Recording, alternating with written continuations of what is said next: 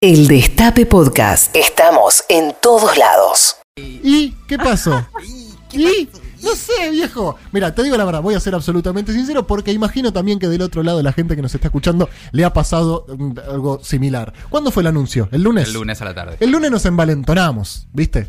Nos envalentonamos. Vamos, Sí, qué sí, bueno que es estamos esto. eligiendo qué el, más mar- expropiar. el martes era el, elegí tu propia pro- expropiación. Esto es, una medida muy audaz, que está a la altura, y bla, bla, bla, todos felices.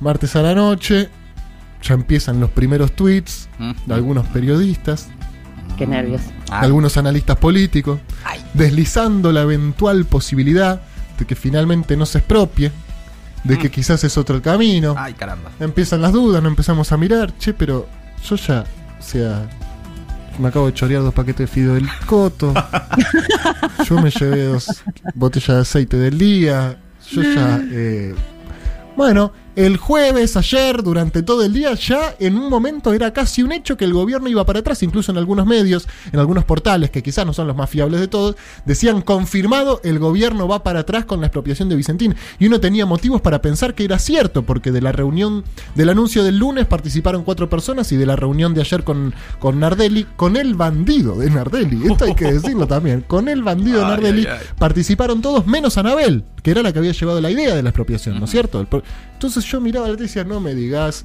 insisto, creo que lo dijimos ayer al aire, no me molesta que no se expropie, me molesta que no se expropie dos días después de que se anunció que se expropie. Sí. O sea, lo grave, no, o sea, es peor no haberlo hecho después de haberlo anunciado que no haberlo hecho. Bueno, en fin, pero se va a hacer, así que estamos todos felices. Ah, qué lindo. Sí, ¿no? Qué sé yo, Maite, no sé. Bueno, no, el presidente lo aseguró. lo aseguró. ¿Dónde, ¿Dónde habló? Habló hoy con Cintia García. Eh, La periodista dijo que la expropiación es la herramienta para poder rescatar la empresa. No hay otro modo, dijo el presidente. Y en relación a eso que decías vos, bandido, qué sé yo, bueno, Alberto usó otra palabra mucho más sutil, pero dijo que la empresa le estaba pidiendo que- que el Estado ingresara sin expropiación. Dice Alberto Fernández, lo que pasa es que eso supone un acuerdo con empresarios que están muy salpicados. Y eso es muy poco transparente. Ah, maravilloso. No dijo bandidos porque no sé. No, No, sé. sí, sí. Reñidos con la ley. Reñidos con la ley. Salpicados, decir. tiró. Salpicados. Claro, por eso, bueno, la empresa quiere acordar con el Estado. ¿Por qué? Porque temen que después de una expropiación queden como están hasta las manos. Claro. Yo no sé cómo son esas negociaciones, pero me imagino que puede ser algo del estilo, mira, o me das la empresa y quedas en libertad, o te quedas la empresa y vas en cana. Eso sería un aprete, digamos, directamente. sí, creo que Que no se hace eso en la No, política no, para nada. nunca. No sé por qué se me ocurrió que podía No, llegar a no, pasar porque, eso. qué sé yo. No, eso no va a pasar. películas. Eh, y lo, si, lo ideal sería que le digan eso y que el chabón diga, bueno, ok, toma la empresa y que le digan, igual vas preso.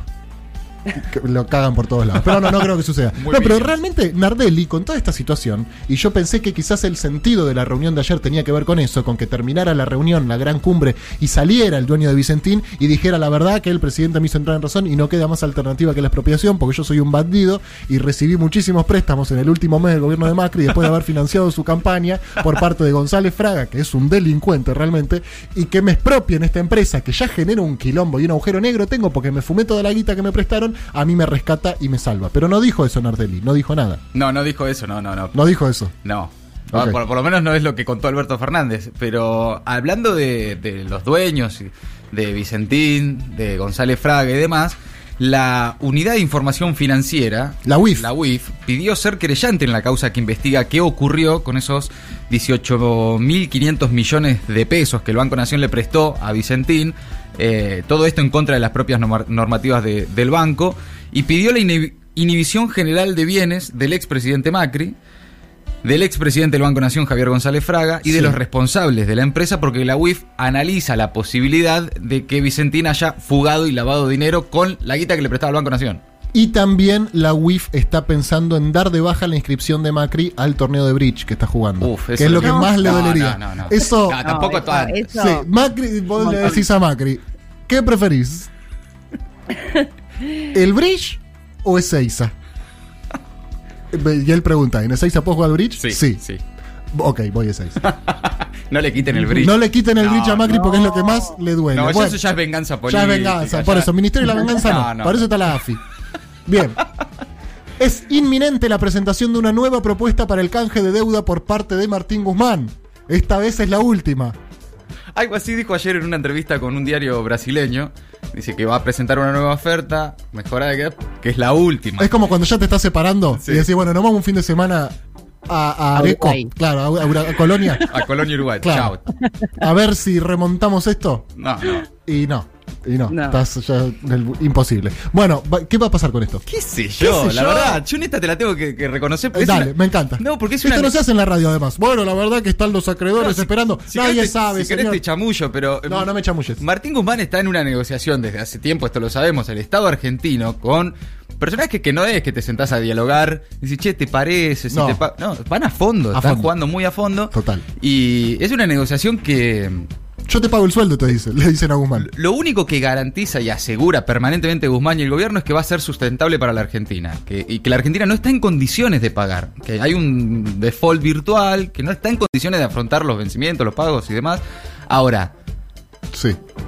¿Cuántos centavos más de dólar, menos? ¿Por cuánto? Yo, la verdad, no lo Ni sé. idea, no lo ni sé. Están negociándolo. Son muchos ceros, se nos escapa. Que cuando lo negocien, avisen. Lo si único. quieren, lo único les digo, si quieren saber más o menos cómo viene la negociación y qué piensa el sector de los bonistas privados, entren Pongan a Infobae, claro, pongan en sí. y ahí se van a enterar. Exacto, en Radio Mitre hablan los, los acreedores. Sí. Hablan un perfecto castellano. Ah, es increíble. Vos ¿no? decís Black Rock. Sí, Imagina gente que habla en inglés. Muy porteño el tono también. Pero es como- increíble lo bien que hablan. Sí, la verdad que sí. Maravillosamente, así que felicitaciones a los voceros de Black Rock. Santilli también será querellante en la causa de Lomas de Zamora por Ay, ay, espionaje. Magdalani, imputada, ya designó abogado, el doctor Lionel Haltz.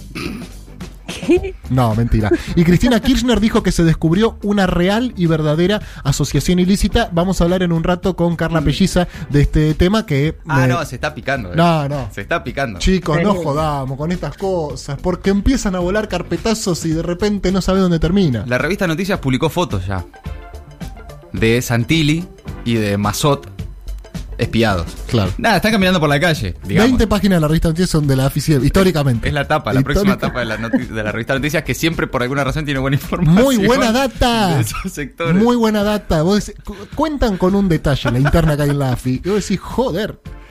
Pero cuentan detalles de la cotidiana, ¿viste? De quién no levanta la tabla del baño. Y vos decís, ¿cómo sabrán estos tipos tanto? ¿Cómo investigan? Una... Dicen que vos entrabas a la FIP esto, eh, en, en la sala de espera, viste que están las revistas como en la, están las revistas Noticias. No, todas. no me Sí. digas eso. No, no, hagamos No de cuenta puede que sí. ser. El 51% de los hospitales y centros de salud de la ciudad no cumplen con los protocolos contra el eh, COVID-19. Ustedes saben, esta semana ha aumentado muchísimo la curva, se aceleró muchísimo la curva de contagios, así que como la lógica indica, va a haber cada vez más flexibilizaciones. ¿Ya ¿Está bien? No, No, debería ser al no, revés. Tendría que ser al revés. No, pero no es así, al revés, es así, ¿o no? Sí. En las últimas semanas tenemos cada vez más casos y cada vez más flexibilizaciones. Eh, Sí, eh, están en esa discusión, ¿eh? porque ya abiertamente salió Alberto, Ginés, Kisilov, hoy Teresa García Sí. y sectores de- del Frente de Todos a criticar la apertura en la ciudad de Buenos Aires y pretende Axel Kisilov coordinar mejor la- el ritmo que lleva la ciudad y el Gran Buenos Aires, ¿no? Porque se supone que, más allá de que hay una general paz en el medio y un Sí. límite geográfico, es medio el mismo Obviamente, el virus es el mismo. Sí. El virus es el mismo. Maitena, ¿vos le prestaste atención a la, a la foto que compartió ayer Colombati en el grupo de WhatsApp de Patrulla Perdida? Lo compartió Colombati, ¿no? Sí. El editorial de Jonathan Leuco. Viale. No, un detalle. De Jonathan Viale, Viale perdón, mirá. El otro, sí, son los dos. Se me mezclan. El editorial de Jonathan Viale, conocido popularmente como Johnny. Sí. No, así le dicen. Johnny, a Johnny. Jonathan Viale le dicen Johnny. Sí. Lo- eh, ¿Viste lo que decía el editorial, Maite? Que decía Sí. eh, porteñofobia. sí. Porteñofobia. Porteñofobia. Parece que Sí. ahora, no sé si habrá arrancado acá, porque tímidamente acá empezó a meter, empezó a meter, empezó a meter, y ahora ya es. Conoci- No, no ha pasado nunca en la historia argentina que la gente putea a los porteños. No sé por qué está empezando a pasar ahora. No tanto, Meta ¿no? agenda. ¿Qué? ¿Qué, Porteño de mierda. Meta agenda la coma- el comandante. ¿Viste cómo eh, está la agenda? Quiero decir una cosa, porque me escriben mucho y me burlan, me escriben desde, eh, me escriben desde la Patagonia, desde la región centro, me escriben de Cuyo, del NOA, de la Mesopotamia, de vos, porteño, estás en fase 1. Mira, flaco, acá no hay cuarentena, no sé qué querés que te diga. No nos burlen. Ah, nosotros nos juntamos en bares. Nosotros también, solo que no lo decimos. Acá está todo permitido en la ciudad de Buenos Aires.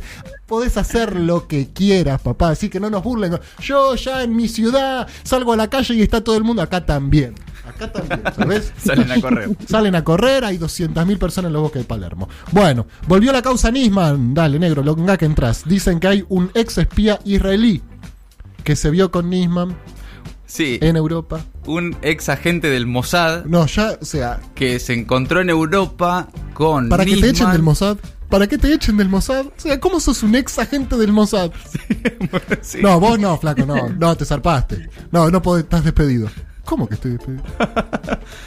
Y aparentemente le habría entregado documentos con información a Nisman cuando bla bla bla bla bla. Ahora, él no tiene pruebas, no tiene eh, copias de esos documentos. Se los dio a Nisman y Los no se- tiene Nisman. no- sí, no se quedó con ninguna bueno. fotocopia. Claro, genial. Dale. No, es por eso lo echaron. Cuando, cuando volvió a la oficina y le dijeron, bueno, ten- mostrame las copias. No, pero. Se las di a- Pero tú escuchame, te dije que tienen que ser fotocopia y foto co- eh, 4x4. Siempre tienen que traer la fotocopia y la foto 4x4. Uy, no, se lo di todo a Nisman. Uy, ¿ahora cómo lo conseguimos? Uy, no. Porque además vos sabés que el Mossad para pedirle algo a Nisman imposible, no tenía ningún tipo de relación. No, de ninguna manera. no, Ay. Dios mío. Bueno, No, es ser- realmente impresionante que, que siempre, ca- cada tanto es eh, lo que empezó siendo un chiste, movete que entras, ya es, es una Eso sí, realidad. eso sí, Se complica más o menos una Movete discusión. que pum, entras. Nisman. Y nosotros metemos ahora, cuando se complica, eh, clase en la UBA. Es nuestra Antonia. la Facultad de Derecho es nuestra Antonia. Pero ¿sabes por qué? Porque no estamos recibiendo a Patti Smith. Porque si Total. no- Porque si no estaríamos con la agenda Patti Smith, pero.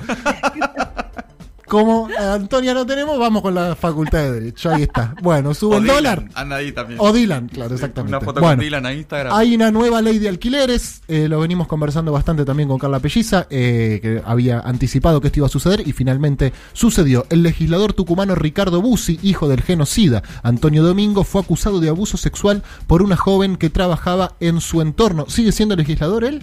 Sí. Mirá. Dubai probó motos voladoras. ¿Cómo, perdón? Dubai. Dubai. Ay, qué divertido. Dubai, al lado de Ensenada. Ah, Dubai entre Berizo y. No, Dubai, Dubai, Dubai allá, Sí. Emiratos Árabes, eso no. Sí. sí, donde hay... Probó motos voladoras, esa es la primera parte de la noticia. La noticia Ay, quiero. dice después, terminaron estrelladas contra el piso. No. ¿En serio? es que son voladoras, ¿no? Para el piso no, no sirven para el piso. Volando, bárbaro. Yerba Buena, Tucumán, un hombre estaba desmeles, desmalezando. Tan porteño que no puedo decir esa palabra. No la quería decir yo. Mirá lo porteño que soy. que. Desmalezando, chicos. ¿Quién no desmalezó alguna vez? Dios mío, esta gente que no desmaleza. Un hombre estaba desmalezando el jardín y encontró dos granadas, una mina antitanque y cuatro balas de cañón. ¿Qué querés que te diga? Bueno. Bueno, eso es muy Se está habitual. armando, el interior se está armando, se están armando. Colón, Entre Ríos, el grupo de chicos y chicas que se encuentra aislado en un hospital por compartir el mate y contagiarse coronavirus volvieron a romper las reglas del distanciamiento. Pidieron pizza y helado por delivery No, chicos, Y en serio. todo, y. No, se bueno. reunieron a cenar. No, está bien. ya está, si querés. Cada uno elige cómo morir, ¿está bien? Exactamente, exactamente. ¿Qué harán después, no? Porque... No, ya de- ¿Cómo sigue Y esto? cogen, cogen. cogen. Sí. No le pones un forro, más fácil sacarle una muela que ponerle un forro a esta gente. Bueno. Una encuesta revela cuál será el primer gasto después de la cuarentena. Ay, a ver. ¿Cuál? Dro- El 51% manifestó que la cuarentena le dio ganas de viajar. Los destinos más señalados fueron Bariloche y Mar del Plata. Modesto, ¿no? Igual. Ven, va a viajar, la gente quiere viajar. Sí, Mar del Plata. Sí, en realidad. tranqui, ¿no? Ahí va. No si quieren viajar, tienen que conseguir el lobby runner. El lobby runner tiene que empezar a pedir que se pueda viajar y, y listo. Y con eso se consigue. Bueno, amigos, tenemos todo un programa por delante. ¿Bailamos hoy? Hablando de viajar. Hablando de viajar. Mira, como si estuviera ensayado esto, ¿eh? Qué maravilla. 40 años de trayectoria no son en vano, ¿eh? Hablando de viajar, vamos a escuchar a banda de turistas. Porque todo tiene que ver con todo. Esto es un, es un programa, ¿cómo se llama? Eh, teórico, digamos. Un programa Conceptual. conceptual, exacto. El Destape Podcast. Estamos en todos lados.